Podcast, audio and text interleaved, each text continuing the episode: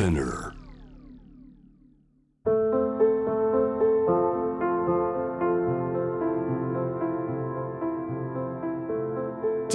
セレクションジェネレーショントゥジェネレーションストーリーズオブ沖縄2019年6月23日。沖縄慰霊の日に放送された番組を放送しなかった部分を含めディレクターズカットとして16話に分けて配信しています。ジョン・カビラさんがお父様カビラ長生さんにインタビューしました。アメリカミシガン州立大学に留学した長生さん。そこで大きな出会いがありました。今回はその出会いについてそして沖縄へ戻った後長生さんが取り組んだ仕事についてのお話です。J-Wave Selection. Generation to Generation. Stories of Okinawa. さあ NHK のアナウンス研修所を終えました。アメリカ国防省から、えー占領地域に与えられた資金で、えー留学をしました、はい。ミシガン州立大学で、えー経営修士も取ったんですね。あそれでですね、はい。私はあのまああのグラジュエットスクールっていうかその大学院に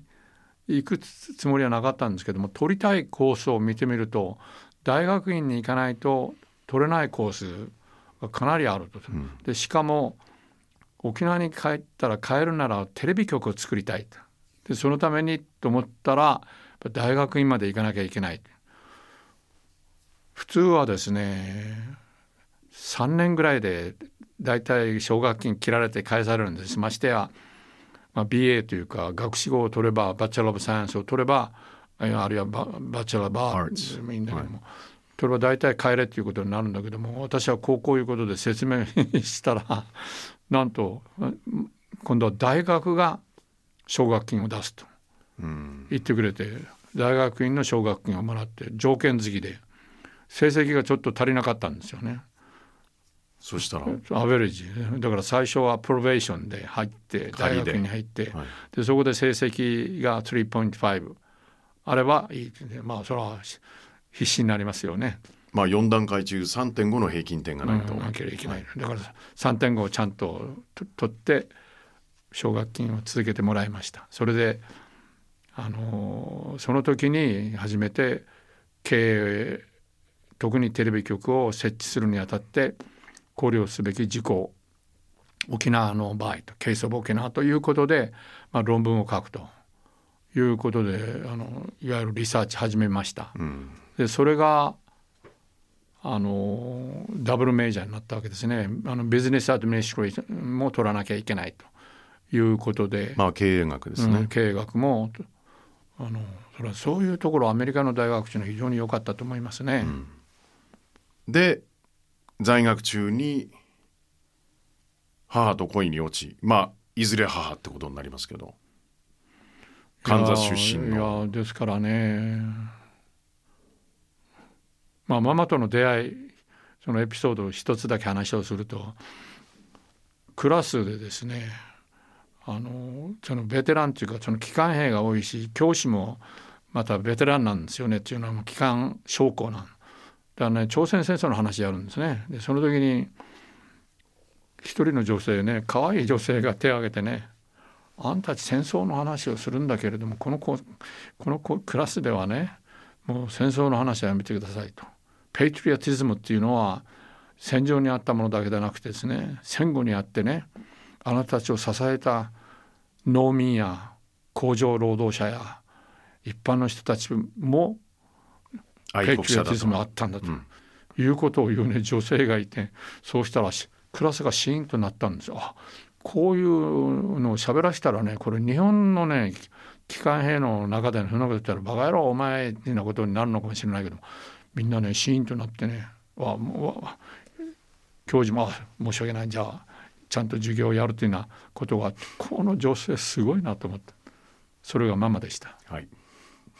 で何とかしてアプローチしたいと まあそんな、うん、思いはあったけどもロマンティックな気持ちは全然なかったんですけどね。そうしたらママの方から「Are you from Thailand?」って聞いてきたのがきっかけですね。その頃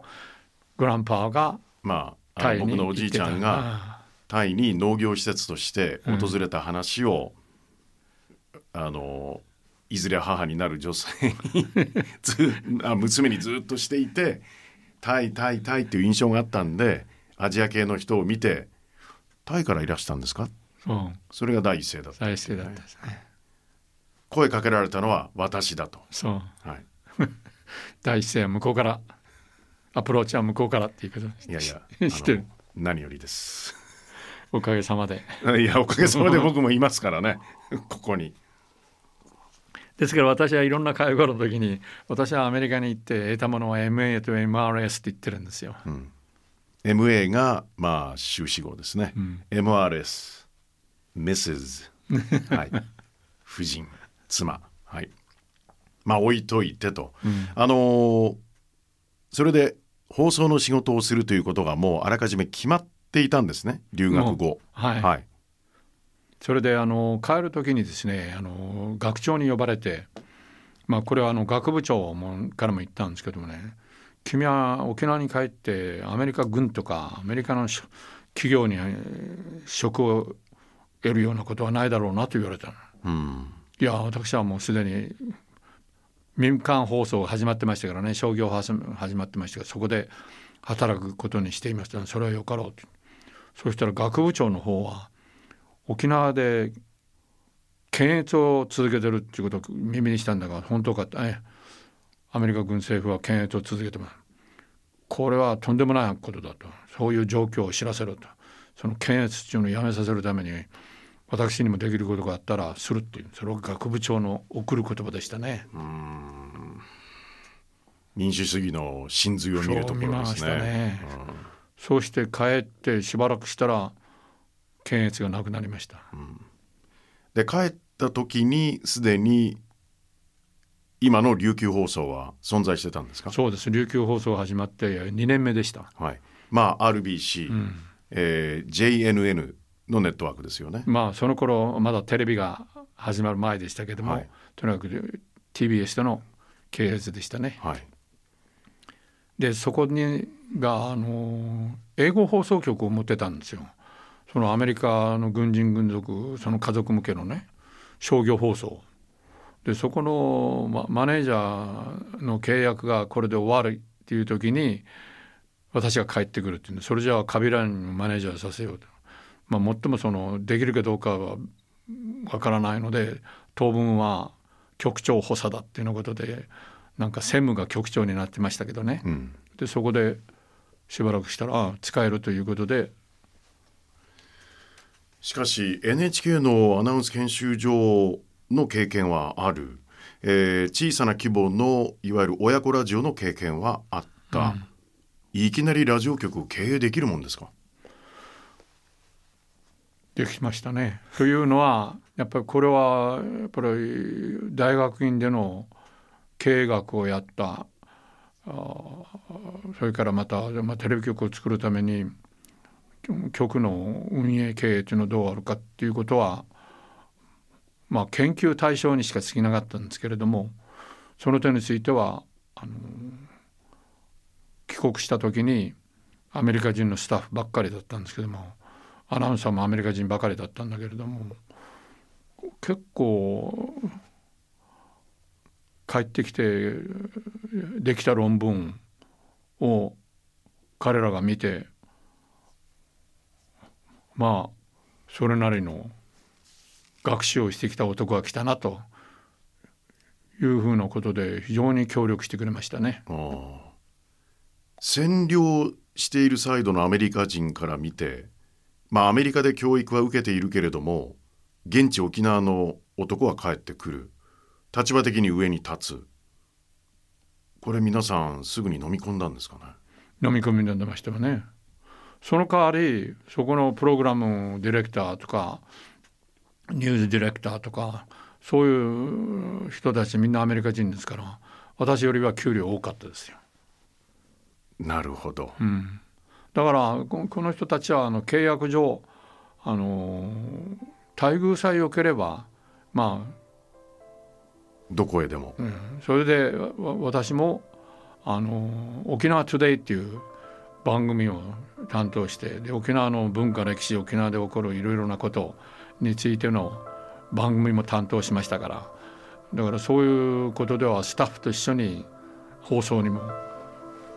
出ましたからね。うん